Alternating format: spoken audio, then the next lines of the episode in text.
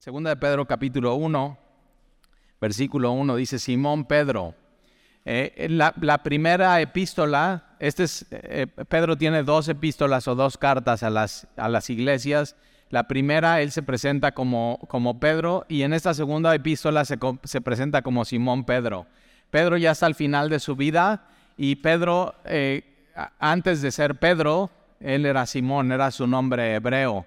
Antes de tener un encuentro con Jesús, no, no era Pedro, era Simón, y Jesús le dice, ya no te llamarás más Simón, te vas a llamar Pedro, que significa piedra o piedrita, más, más bien piedrita. Y Pedro lo conoce, su carácter, lo puedes ver en las escrituras y en los evangelios. Este cuate era un cabeza dura, hablaba cuando no tenía que hablar, necio, necio, necio. Eh, o sea, cuando Jesús está en el aposento alto lavándole los pies a los apóstoles, eh, él dice, no, no, no me laves a mí los pies. O sea, necio. O sea, Jesús dice, te voy a lavar los pies. No, a mí no. Y, y, entonces Jesús le dice, es que si no te lavo los pies no tienes parte conmigo. Y dice, no, pues no nada más los pies, entonces todo el cuerpo. O sea, ya sabes, o sea, bien Pedro. Y entonces, eh, y, y, Jesús le dice, ahora te vas a llamar así Pedro. Y, y Pedro al final de su vida se acuerda, yo antes era Simón, pero Dios me cambió la vida con Jesús, mi Salvador, y ahora soy Pedro. Y siempre, siempre se acuerda de eso. Entonces, por eso al final, en, en, esta carta de segunda de Pedro, dice, soy Simón, Simón Pedro. En la primera carta, como vimos, ¿te acuerdas? La estudiamos muy a detalle, habla de los sufrimientos, cómo un cristiano tiene que ver el sufrimiento, cuál es la visión, cómo no un cristiano tiene que ver, ¿no? Y, o sea, este sufrimiento es por mi necedad y por mi pecado o porque Dios permitió esta prueba en nuestra vida o sea, el fuego de la prueba y cómo tienes que afrontar el sufrimiento, cómo lo tienes que ver a la luz de la eternidad, cómo entre una persona cristiana más sufre, más gloria tendrá en la vida eterna. Eso es tremendo. O sea, vas a tener una recompensa por tu sufrimiento. O sea, eh, por eso el apóstol Pablo dice, esta leve tribulación momentánea, que, va a causar en ti un mayor y, excelente peso de gloria cuando llegues a la eternidad. Y, otra de las cosas que dice Pedro en 1 Pedro es, cuando estés pasando por una prueba, no te sorprendas, sino gózate. ¿Por qué? Porque tiene un fruto en la eternidad, pero no solamente eso, no te avergüences. No te avergüences de la prueba. ¿Por qué? Porque tiene, o sea, Dios quiere hacer algo en medio de la prueba. Entonces, primero Pedro habla del sufrimiento y segunda de Pedro habla más bien de falsos maestros falsos maestros, eh, igual que un poco como Judas en la Biblia. Eh, y Pedro se escribió más o menos, parece ser que Pedro está encarcelado, por como ves la carta y ya la vamos a leer juntos, pero eh, Pedro está a punto de, morir, entonces él posiblemente está en la cárcel con una sentencia de muerte.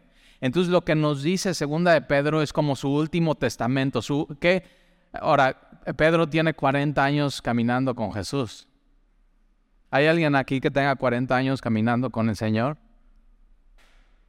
Bien, ¿alguien más? Ahí está. Pues solamente dos personas y Pedro. Y créeme, o sea, o alguien que tiene 40 años caminando con el Señor tiene algo que decir. Después de 40 años de caminar con el Señor. Y Pedro tiene mucho que decir después de 40 años de caminar con, con el Señor. y no solamente eso, sino como como apóstol de Jesucristo. Eh, Pedro, eh, más o menos, Nerón, que es el que eh, manda matar a Pedro en una persecución, o sea, un enemigo feroz de los, de los cristianos, muere en el año 68 después de Jesucristo. Entonces posiblemente esta epístola se escribe uno o dos años antes, antes, antes de la muerte de, de Nerón. y y habla de falsos maestros, pero no especifica, Pedro, qué, cuál era la doctrina falsa. No especifica que, si es una religión, si es una secta, si son ideas falsas. Eh, ¿Por qué? Porque tienes que saber esto, las, las falsas, falsos maestros y falsas doctrinas van evolucionando y de pronto hay cosas nuevas, pero, pero lo que sí Pedro nos dice es cómo no caer en falsos maestros o en falsas doctrinas. Y una de las maneras es, es conocer la verdadera doctrina, es conocer la verdad. Y tú y yo, una de, las, una de las palabras que más se repiten en la epístola es conocimiento. O sea, tenemos, ahora no es un conocimiento eh, eh, intelectual o teórico, sino es un conocimiento vivencial. Es un conocimiento de alguien que tiene 40 años caminando con el Señor y que tiene una comunión con el Señor.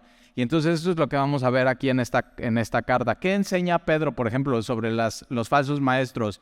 Que hay herejías que, destructoras, eh, que, que los falsos maestros tuercen las escrituras, lo sacan de contexto y una de las cosas que pasan es que se burlan de la segunda venida o, o niegan la segunda venida o nunca hablan de la segunda venida, pero sobre todo la marca de un falso maestro es inmoralidad en su vida.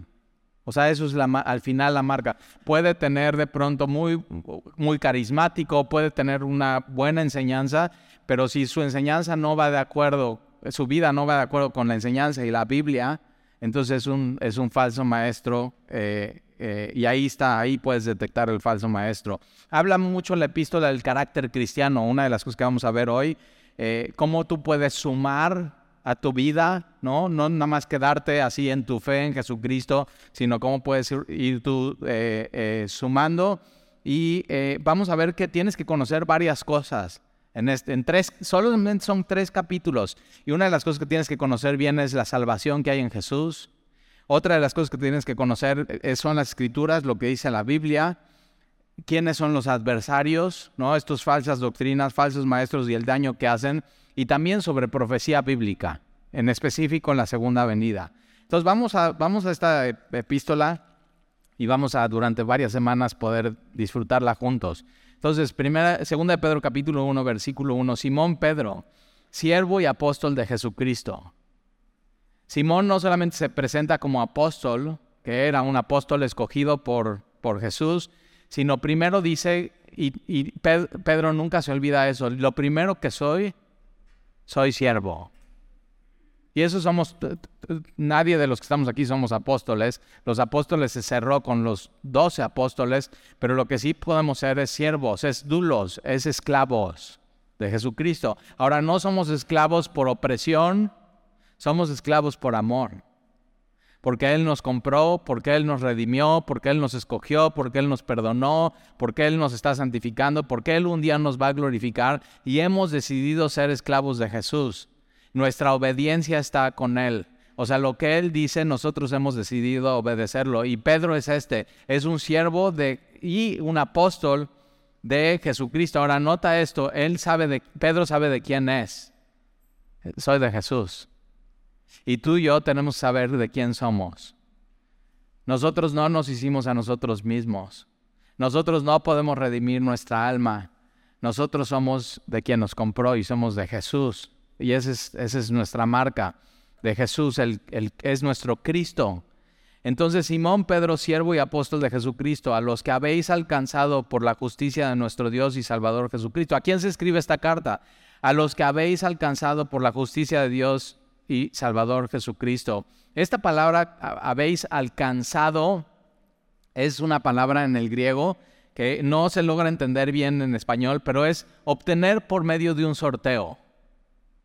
O sea, ¿por, ¿por, qué somos siervos de Jesús? ¿Por qué somos salvos? ¿Por qué tenemos vida eterna? Porque hemos obtenido algo por medio de un de suerte, de un sorteo.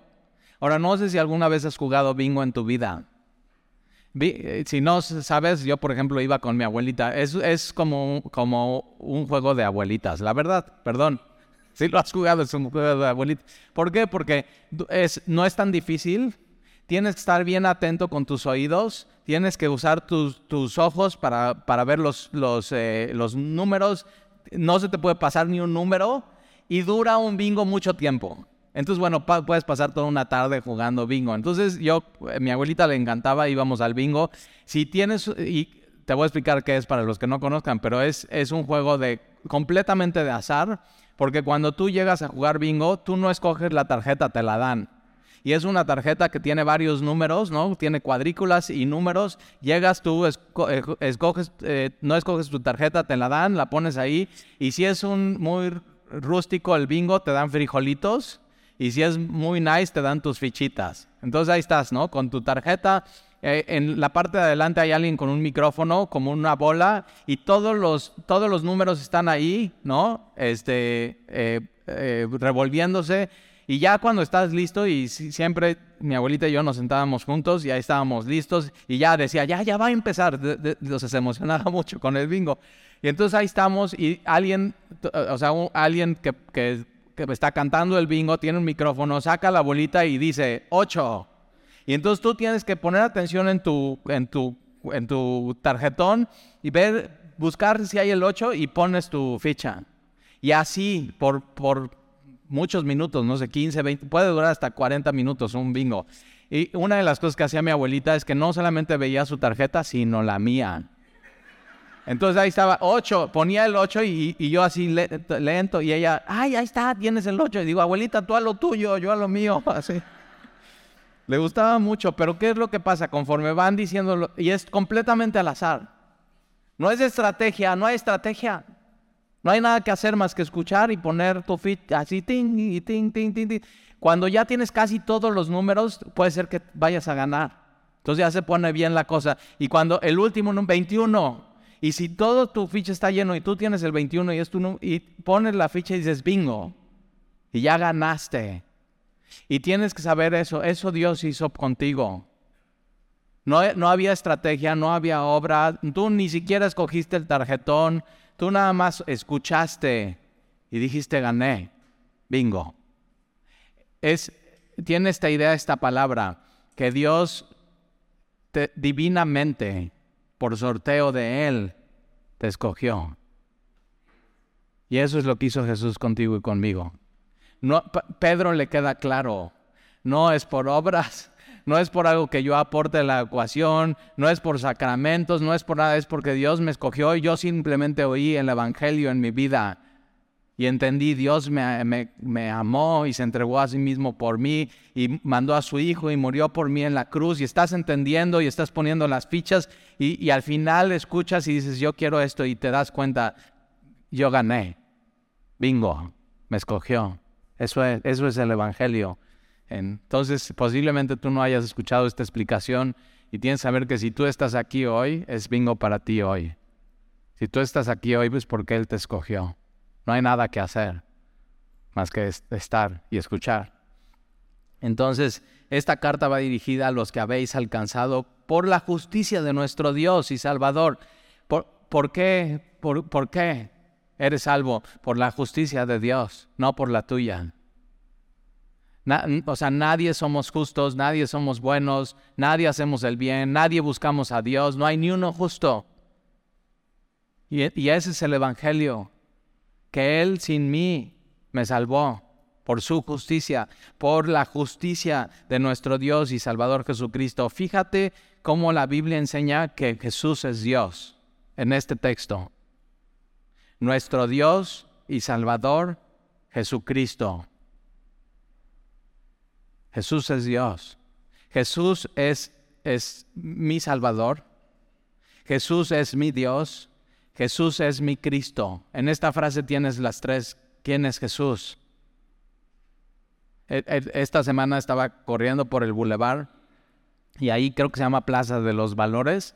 Eh, eh, se ponen los testigos de Jehová tienes que saber que los testigos de Jehová es falsos maestros. ¿Por qué? Porque ellos no creen que Jesús es Dios.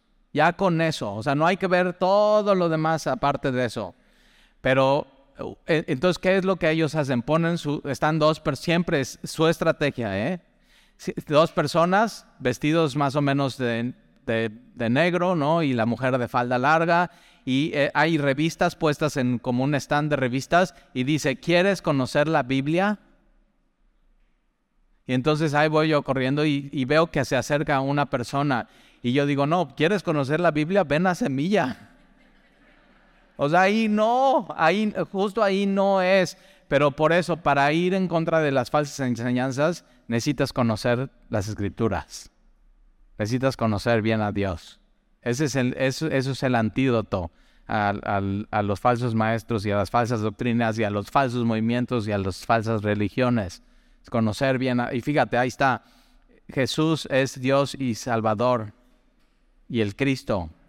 Entonces, los que habéis alcanzado por la justicia de nuestro Dios y Salvador Jesucristo, una fe igualmente preciosa que la nuestra, tenemos una fe y Pedro dice, es una fe igualmente preciosa que la nuestra. Tu fe, porque hay gente que como que piensa que hay fe de primera categoría y de segunda, o cristianos, ¿no? Tú eres de primera categoría, yo sé, y no, aquí Pedro está diciendo, todos somos iguales.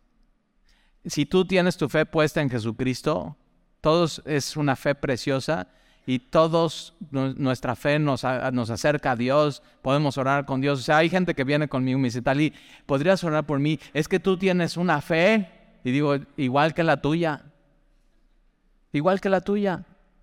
Ah, y Pedro está diciendo, nuestra fe es, es preciosa y es igual. Entonces, fíjate, tú, tú hoy tienes la misma fe que Pedro. Y Pedro el apóstol. Ve la fe que, ve qué preciosa fe tenemos. Ahora, no solamente eso, sino es una epístola escrita a los gentiles. Y Pedro está diciendo, yo que soy judío y, y me convertí al Señor Jesucristo, mi fe es igual de preciosa que tú que eres gentil y te convertiste a Jesucristo. Es una fe igual para ti y para mí.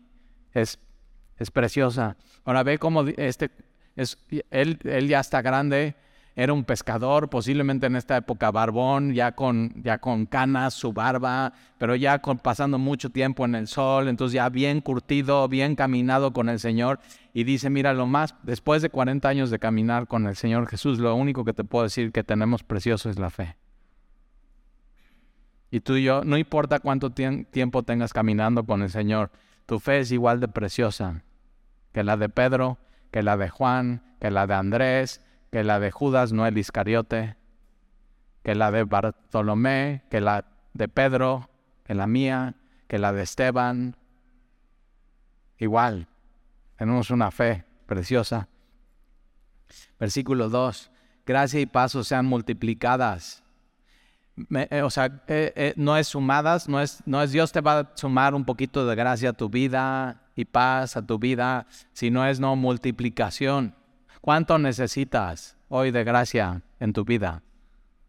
Dices, bueno, pues 365 años, no, pues harta gracia para este año. Y Dios dice, te la, no, te no te la sumo a tu vida, te la multiplico. ¿Cuánto quieres?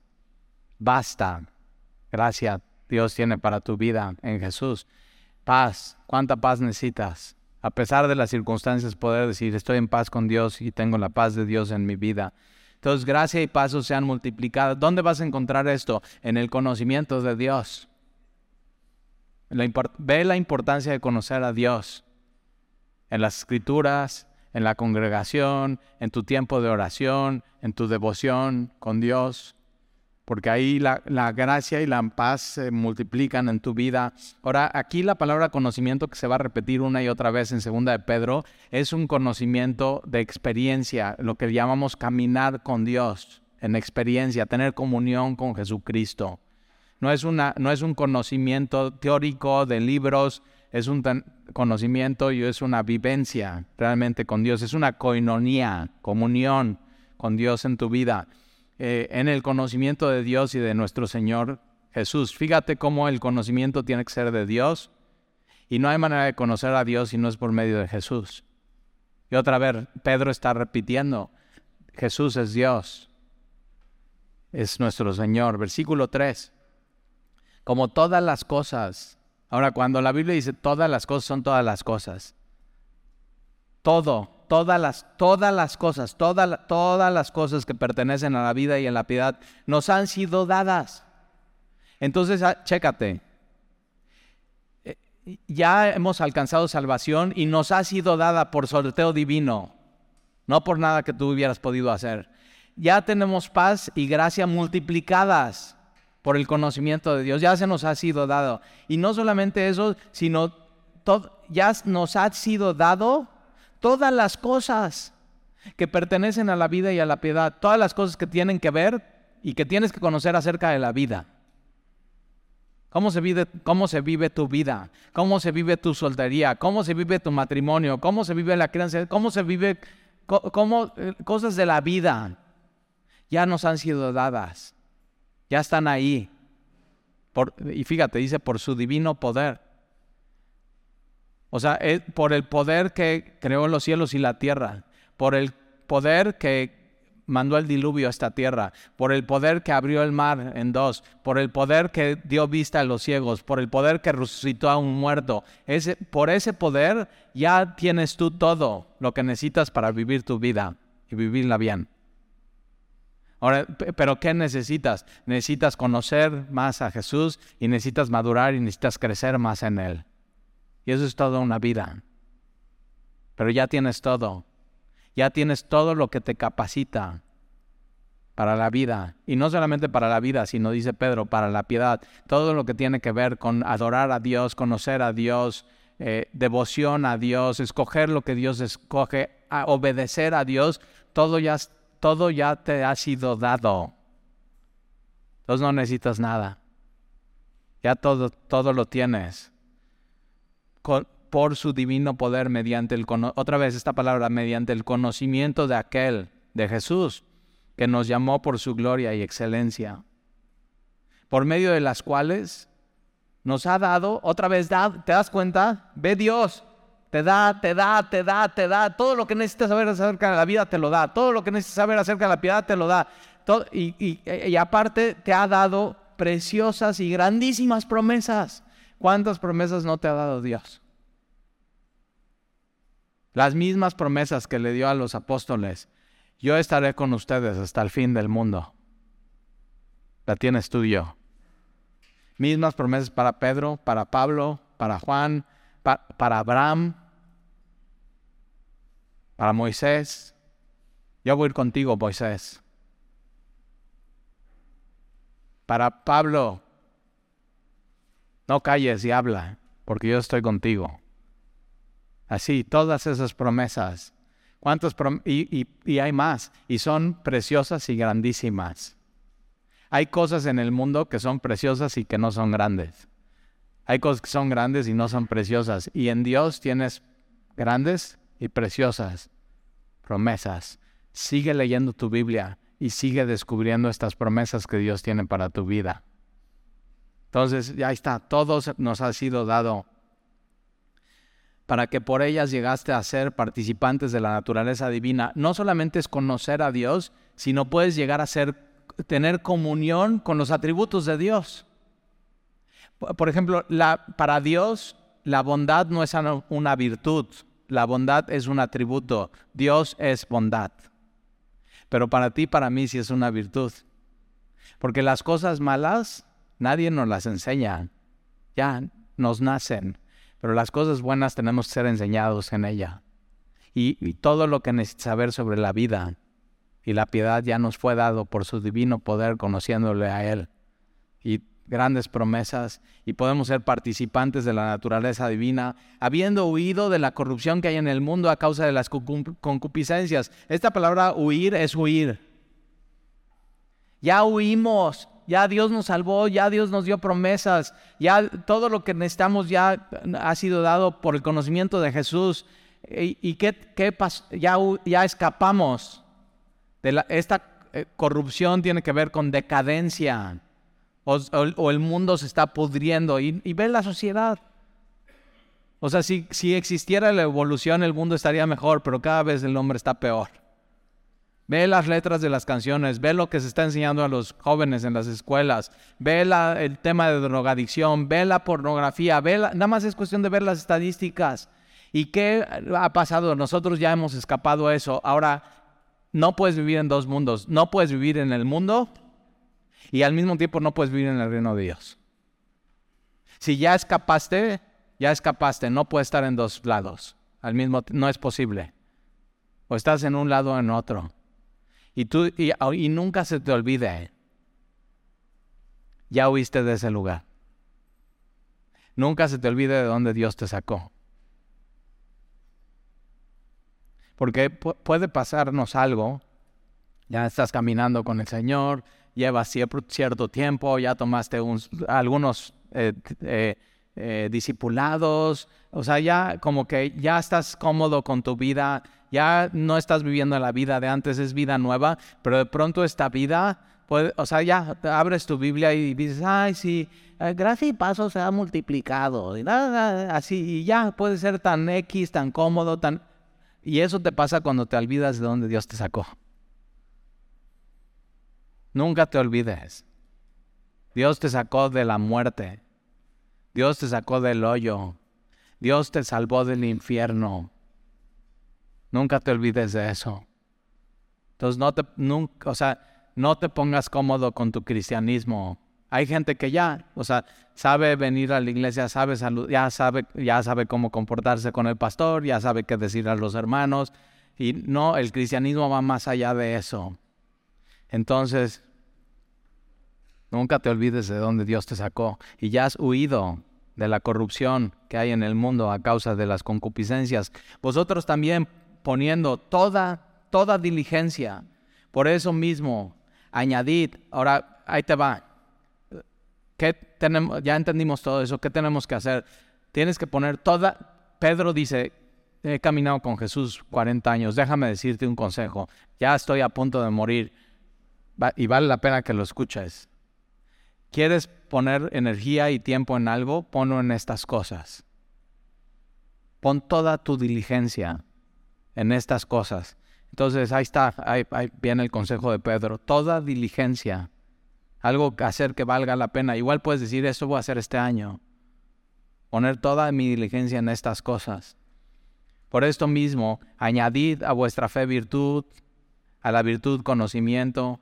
Ahora, esta palabra añadid, como que, eh, eh, o sea, en el griego tiene un significado mucho más amplio y como que Pedro esconde esta palabra ahí para que tú y yo la descubramos y nos abra un poco más la mente. Esta palabra añadir es eh, epichorgeo, que es de donde viene la palabra eh, chorus o coros o coro. Ahí está, es coro. Entonces, es el líder, en, la época de los griegos antiguos, había un líder del coro que se le llamaba así, epichorgeo y Pedro añade esta palabra ahí, y, el, líder de este coro lo que tenía que hacer es proveer a este coro todo lo que necesitara para que cantara bien. ¿Tienes que saber algo? Que a tu fe, que ya, ya, ya nos pusimos de acuerdo, por, o sea, fue sorteo divino que Dios te escogiera y tú tuvieras fe. Eso lo hace Dios. No es por obras, no es por ti, no es por nada. Él abre tus ojos, te das cuenta y te salva. Y a ti no te puedes quedar ahí.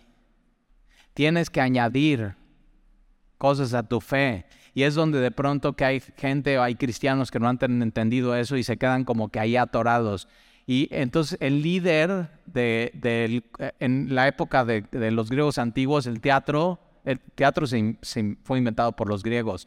Entonces tenía mucho peso, mucho significado. Entonces el teatro era como una plataforma y había coro, y había actores, y había drama, y había y entonces lo virtuoso del hombre, por ejemplo, filosofía de Platón, ahí es donde se, se, enseñaba y la maldad del hombre ahí y todos los dramas del teatro que, que hoy puedes ir a una obra de teatro y verlo, se inventó ahí con los griegos.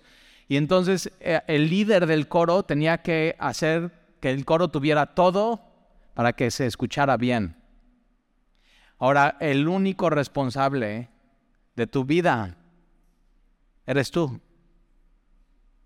Tú eres el único responsable. Yo te puedo echar la mano, puedo orar por ti, puedo enseñarte qué es lo que tienes, pero tú tienes que decidir qué hacer con tu vida para que pueda sonar bien y esté en acorde con Dios y tu vida pueda glorificar a Dios. Tú eres el responsable de eso. Entonces tu fe le tienes que añadir ciertas cosas a tu, fe y eso es lo que va a decir Pedro aquí. Entonces, ahí va. Añadid a vuestra fe virtud. Esta palabra virtud tiene que ver con excelencia moral. Los griegos decían que había cuatro virtudes. Platón, por ejemplo, dominio propio, valor, justicia y sabiduría. Ahora todos esos son atributos de Dios y son virtudes del hombre. Entonces tu fe le tienes que añadir excelencia moral. Porque no te, siendo, o sea, antes seguías la corriente del mundo, antes estabas en la corrupción, ya no, ya escapaste a eso y tienes que cambiar. Y Dios te cambia de adentro para afuera, pero tú tienes que tomar ciertas decisiones en tu vida y decir, esto ya no va, entonces tengo que buscar estas virtudes en mi vida. Entonces a tu fe le tienes que, añadir excelencia moral. Y déjame, te hago unas preguntas. Por ejemplo, ¿a ti te gustaría que yo subiera aquí al púlpito y dijera groserías? ¿O te irías de la iglesia por eso?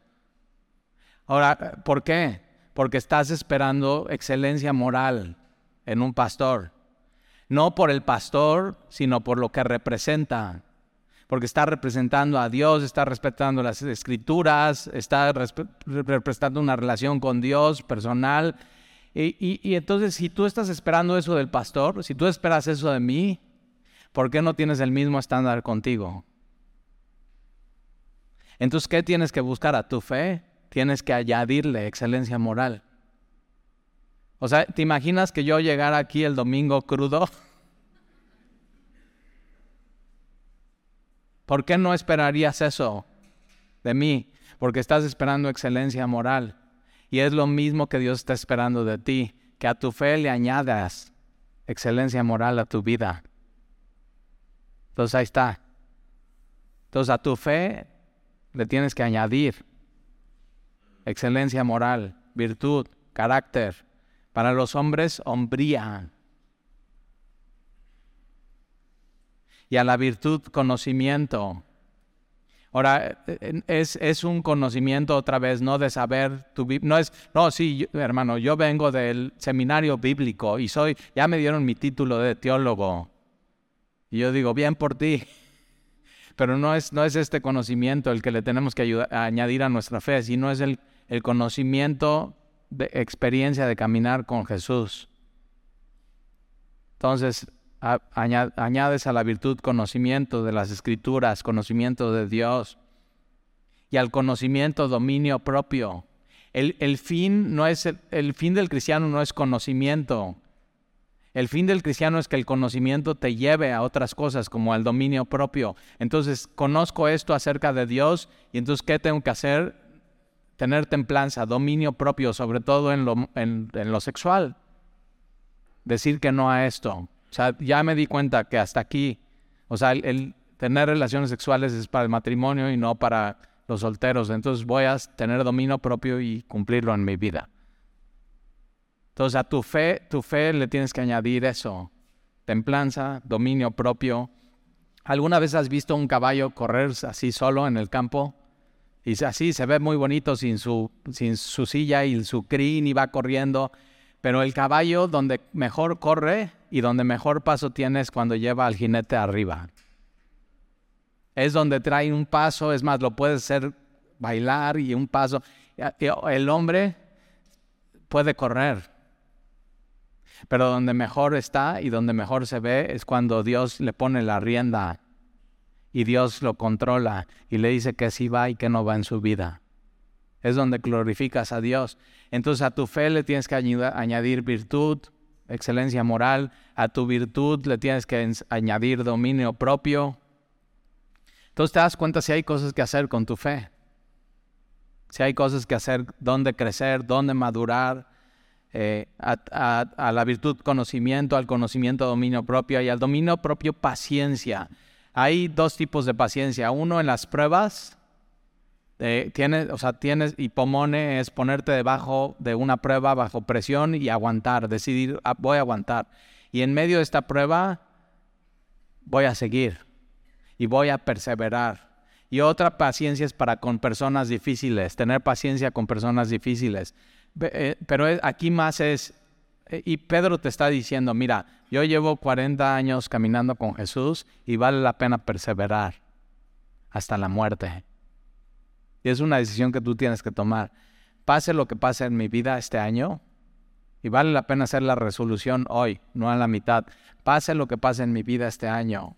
Lo más difícil, lo más duro, lo más complicado, yo he decidido perseverar en Jesús. Haz eso en tu vida. Entonces, al, conocimiento, dominio propio, al dominio propio, paciencia, a la paciencia, piedad.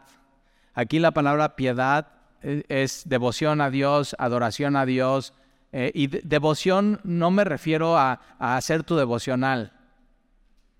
hacer tu devocional está muy bien, ¿eh? es parte de la devoción, pero hay gente que se sienta en la mañana, se prepara su café, abre su Biblia y hace un súper devocional. O sea, podría escribir un libro e inspirarnos en Facebook con frases para todo el día. Pero ¿de qué sirve que haga su devocional a alguien si cierra su Biblia y va y vive una vida inmoral? Esa no es una vida devocional. Eso es un engaño. Lo que Dios busca en que, que, añadimos en nuestra vida es, es, una vida devocional.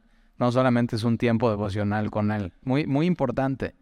Entonces, virtud, conocimiento, dominio propio, paciencia, eh, piedad y afecto fraternal es algo que puedes añadir en tu vida.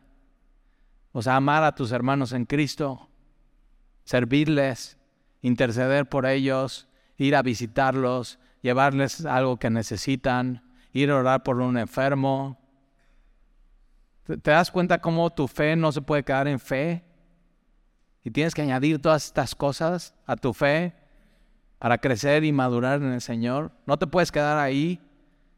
Y entonces, y al afecto fraternal, amor, que es agape, amor incondicional. Ahora, por supuesto, amor a Dios. El, conocimiento que está hablando Pedro te tiene que llevar no, a, no a, orgullo y a saber mucho y a pelear con las personas, sino a amar más a Dios.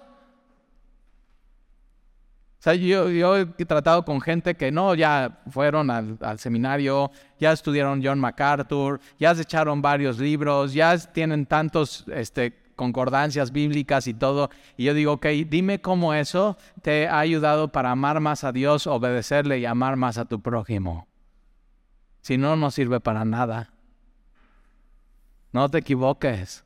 Puedes saber griego, puedes saber hebreo, pero si no te lleva a ágape, no sirve de nada. Y entonces amor a Dios, amor a tu prójimo y muy importante, amor a los perdidos. Tenemos que amar a los perdidos. Tenemos que amar a los que no tienen a Dios. Tienes que constantemente estar pensando en ellos, orar por ellos, eh, evangelizarlos, invitarlos a la iglesia. Entonces ve todo lo que, o sea, todo lo que tienes que añadir a tu fe. Todas estas cosas. Versículo, ahora yo no puedo hacerlo por ti. Es una decisión personal. Tú, y puedes sonar muy motivacional, pero tú eres el líder espiritual de tu propia vida. Tú tienes que decidir hacer estas, tú tienes que decidir añadir esto, tú tienes que decidir poner en orden tu vida, tú tienes que decidir tener dominio propio y obedecer a Dios en tu vida. Tú tienes que decidir conocerlo y caminar con Él. Yo no lo puedo hacer por ti, tú tienes que decidirlo hacer. Y ahora si lo haces, mira lo que va a suceder, ¿eh? Ve. Porque si, si estas cosas están en vosotros, en, en ti, estas cosas, virtud, piedad, dominio propio, afecto fraternal, conocimiento de Dios en experiencia, ágape, amor ágape, si todas estas cosas están en, en ti y abundan, no es, ay, de vez en cuando, no, abundan. Tienen que abundar estas cosas en el cristiano. Y si estas cosas abundan, no os dejará estar ociosos. No tendría que haber un cristiano ocioso. O sea, no tendrías que decir, ay, no sé qué hacer, es miércoles en la tarde, estoy aburrido. No, añade a tu fe estas cosas, añade tu fe afecto, busca a alguien a quien amar, busca a alguien a quien evangelizar. Eh, pasa tiempo con el Señor, alábale. Ten un tiempo devocional. No, el cristiano nunca tiene que estar ocioso. Siempre tiene que estar buscando añadir estas cosas en su vida. Entonces no os dejará estar ociosos ni sin fruto. En cuanto al conocimiento de nuestro Señor Jesús, tienes que, tienes que dar fruto. Tu fe tiene que ser activa, tiene que dar fruto, tienes que permanecer en Él. Versículo 9. Pero el que no tiene estas cosas, tiene la vista muy corta, no está viendo bien a Dios. No te has quedado con tu fe y no has hecho nada con ella. Y no te atores ahí. Tienes que añadirle todas estas cosas a tu fe. Porque si no tienes, eres miope y no estás viendo bien a Dios, pero tampoco cuando te ves en el espejo te ves bien a ti. Porque si te ves bien a ti, te darías cuenta, hay cosas que faltan añadir en mi fe, en mi vida. Y necesito hacer esto. Tiene la vista muy corta, es ciego, habiendo olvidado la purificación de sus antiguos... Eh, quien no, quien no hace estas cosas se olvidó de dónde Dios le sacó. Nunca te olvides de dónde Dios te sacó, cómo Dios te perdonó. Versículo 10, por lo cual, hermanos, tanto más procurad hacer firme vuestra vocación y elección. tienes que uh, estar 100% seguro de tu elección y de tu llamado. Dios te llamó. ¿A qué? Principalmente a ser de Él, a servirle a Él, a ser santo y añadir a tu fe todas estas cosas. Y y tu vocación, tu llamado y tu elección. Entonces, tienes que saber, yo voy a, y decir, yo voy a seguir a Jesús de aquí hasta, hasta mi muerte. Y ahí no termina. Esta semana pudimos ir a ministrar una hermana en Cristo que ya está a punto de morir. Y le llevamos alabanzas, la ungimos con aceite. Entonces llego, me, siento en su cama eh, es uno de los grandes privilegios de ser pastor, poder acompañar a una persona en su partida y a su familia. Y estamos cantando alabanzas y entonces me le quedo viendo y le digo, Dios te ama, acuérdate. Y entonces ella repite, Dios me ama. Y después dijo, y yo lo amo a Él. Y así como diez veces dijo, yo lo amo a Él, y yo lo, y yo lo amo a Él. Entonces imagínate, esa decisión para morir así la tienes que tomar hoy de aquí en adelante, pase lo que pase en mi vida, voy a decidir recibir el amor de Dios y amarle yo de regreso. Porque para alguien que está así, al final, de la abundancia del corazón habla la boca. Y así, amando a Dios en su lecho de muerte. Y eso lo tienes que decidir hoy. Para morir bien tienes que vivir bien tu vida cristiana. Entonces, estas cosas tienen que abundar en ti. Por lo cual, hermanos, tanto más procurad hacer firme vuestra vocación y elección, porque haciendo estas cosas, ¿qué cosas? Añadir a tu fe virtud, paciencia, dominio propio, afecto fraternal, amor, Ah, si, no vas a estar ocioso en tu vida haciendo estas cosas, y si haces estas cosas, no caerás jamás. Pero ¿quién cae? El que está ocioso, el que está perdiendo el tiempo, el que está, y, ahí te va, ¿eh? No añades este año más tiempo en redes sociales, añade más dominio propio a tu vida. El mejor amigo del pecado es la ociosidad. Tienes cosas que hacer con tu vida. Entonces, si tu mente y tu tiempo están dedicados a esto, añadir piedad, añadir virtud, añadir, entonces no vas a caer jamás. Y yo digo, yo no quiero caer este año. Yo no quiero caer. Yo necesito eh, mi tiempo dedicarlo a estas cosas. No ve qué promesa, no caerás jamás. Versículo 11. Porque de esta manera os será otorgada amplia y generosa entrada en el reino eterno de nuestro Señor y Salvador Jesucristo. Ahora, eh, eh, esta palabra otorgada es esta palabra que Pedro oculta en primero de Pedro, que es el líder del coro que provee todo lo que necesita el coro. Entonces, tú tienes que añadir a tu vida todo lo que necesita tu vida, estas cosas. Pero Dios va a añadir, va a otorgar a tu misma palabra, va a otorgar amplia y generosa entrada en el reino eterno de nuestro Señor y Salvador Jesucristo. las puertas del cielo están abiertas de par en par para el que tiene a Jesús. o sea, de par. Y yo sé, hay chistes, ya sabes los chistes de que, no, pues es que fíjate, llega esta persona al cielo y está Pedro con ahí y las puertas está cerrada y Pedro tiene las llaves.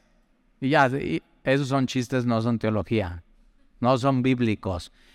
tienes que saber esto, las puertas del cielo están abiertas de par en par para el cristiano.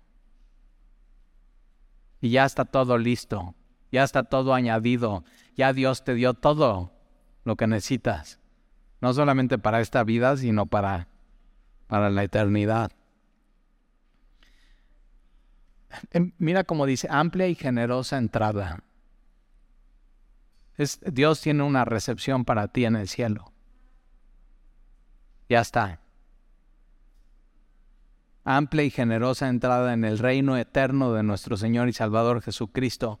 Por esto, yo no dejaré de recordaros siempre estas cosas. ¿Qué cosas? tienes que estar firme, tienes que añadir a tu fe estas cosas, tienes que acordarte y no olvidarte de dónde Dios te sacó, tienes que acordarte que no es por ti, por obras, sino es porque Él te escogió, Él te llamó y tienes que ser firme tu vocación. Y tienes que dedicar tu vida, poner toda diligencia en estas cosas para que no caigas. Y Pedro dice, yo por eso no dejaré de recordarles esto. Y por eso tú y yo como papás no tenemos que dejar de recordar estas cosas a nuestros hijos. Y ya sé, o sea, de, pronto, o sea, yo ser pastor y ser papá al mismo tiempo no es fácil. Y entonces ya digo, digo, no, pues yo les voy a decir qué opino. Y ya tienen hasta su dicho de, ah, sí, ahí viene la opinión del pastor. Y digo, y sí, y no me voy a cansar de decirle una y otra vez, porque para ellos, aunque pongan los ojos para atrás, es seguro. Es seguro. Y Pedro está diciendo eso, yo no voy a dejar de recordarle siempre estas cosas y es mi trabajo como pastor aquí contigo. Recordarte una y otra vez, una y otra vez, y una y otra vez. Recordarte estas, recordarte el Evangelio y recordarte estas cosas, aunque vosotros las sepas, ya la, ya la sé, no importa, ahí te va otra vez. ¿Por qué? Porque eres bien olvidadizo. Porque necesitas recordar estas cosas en tu vida para que puedas vivir tu vida bien. Por eso necesitas la iglesia cada semana. Por eso necesitas los, los discipulados. Para, aunque ya la sepas, estés confirma, estés fuerte en la verdad presente. ¿Quién no necesita estar fuerte? Versículo 13. Pues tengo por justo, por correcto, en tanto que estoy en este cuerpo, el despertaos con amonestación, sabiendo que en breve debo de abandonar el cuerpo. Él sabe, yo ya me voy a morir. Abandonar el cuerpo es como, él, él tiene la idea aquí, es abandonar esta tienda de campaña. Y tú y yo un día vamos a abandonar esta tienda de campaña. Ya, esto, ya. Vamos a abandonar la carcasa para ir con el Señor. Entonces en lo que abandonas la carcasa, Tienes que hablarle a los demás de Jesús. Tienes que recordarles a tus hijos de Él. Y él, eh, Pablo, Pedro está diciendo eso. Yo, yo sé que pronto voy a abandonar y por eso se los digo y se los repito, para aún cuando ya no esté aquí, ustedes se acuerden. Y yo quiero eso de mis hijos. Ya cuando me muera, así, y ya me, y se acuerden mis hijos. Ah, ¿te acuerdas cuando papá nos decía esto de Jesús? Y aún tú yendo con Jesús puedes seguir aquí tu legado vivo. Y eso es lo que Pedro está haciendo aquí. Y ve, nos alcanza hasta hoy a nosotros. Ve cómo habla Pedro de la muerte. Es como abandonar algo, abandonar esta carcasa para ir con el Señor. Es una así, eso es. Entonces, eh, ve la esperanza que tenemos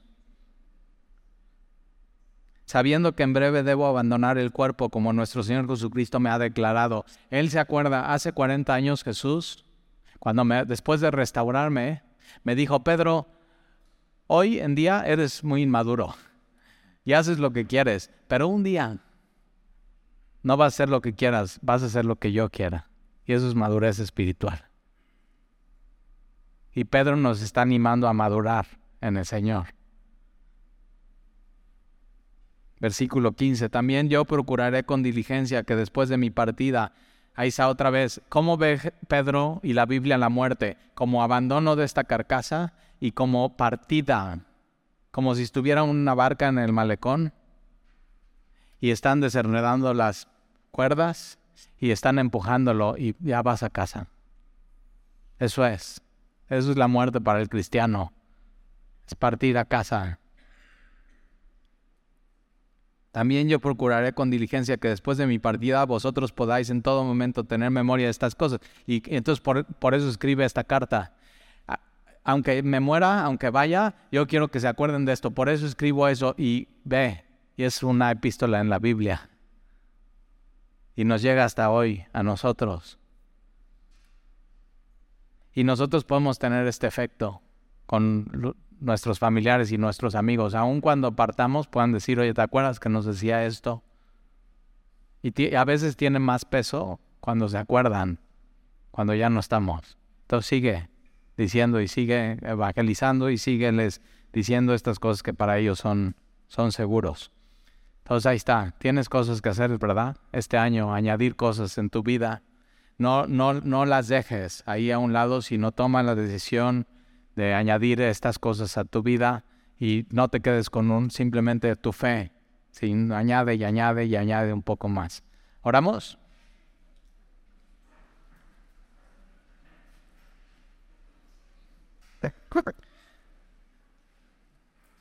Y nuestro Padre y nuestro Dios, te damos gracias por Jesús, gracias porque pudimos obtener nuestra salvación por no por nosotros, sino porque tú lo decidiste.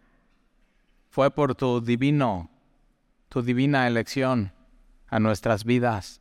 Y hoy lo entendemos y te lo agradecemos. Gracias Señor porque fue por la justicia de nuestro Dios y Salvador Jesucristo. Y entonces podemos tener una fe, todos iguales aquí hoy, igual que la de Pedro, igual que la de Juan, igual que la de Pablo, y tú, Señor, nos has dado gracia y paz, no sumada, sino multiplicada. Y nos has dado todas las cosas que pertenecen a la vida y a la piedad. Ya nos han sido dados por tu divino poder, mediante el conocimiento de tu Hijo Jesús, que nos ha dado, junto con todo eso, preciosas y grandísimas promesas. Señor, ayúdanos a seguir descubriendo esas promesas durante este año en tu palabra y gracias Señor, y no nos olvidamos de dónde nos sacaste. Estábamos muertos, perdidos, podridos, y tú llegaste a nuestra vida y nos rescataste. Y ayúdanos entonces a tener toda diligencia, que no estemos ociosos, que no perdamos el tiempo, sino poner toda diligencia para añadir a nuestra fe virtud, excelencia moral, conocimiento, dominio propio, paciencia, afecto fraternal y amor, que es la meta. Amarte a ti, amar a los demás, amar a los perdidos, y que estas cosas estén en nosotros y abunden, y que podamos dar fruto, y este fruto sea para tu gloria. Ayúdanos, Señor, a ser el líder espiritual de nuestra vida y que añadamos damos todas estas cosas. Yo soy el encargado de mi propia vida. Entonces ayúdame, Señor, porque tú al momento que yo decido añadir esto, tú añades todo lo demás, Señor. Tú nos has dado ya todo lo que necesitamos y queremos que suene bien nuestra vida y te glorifique a ti como un coro que te cansa, canta alabanza, Señor. Gracias por tu amor. Gracias por tu bondad y ayúdanos. Y te lo pedimos en el nombre de Jesús. Amén.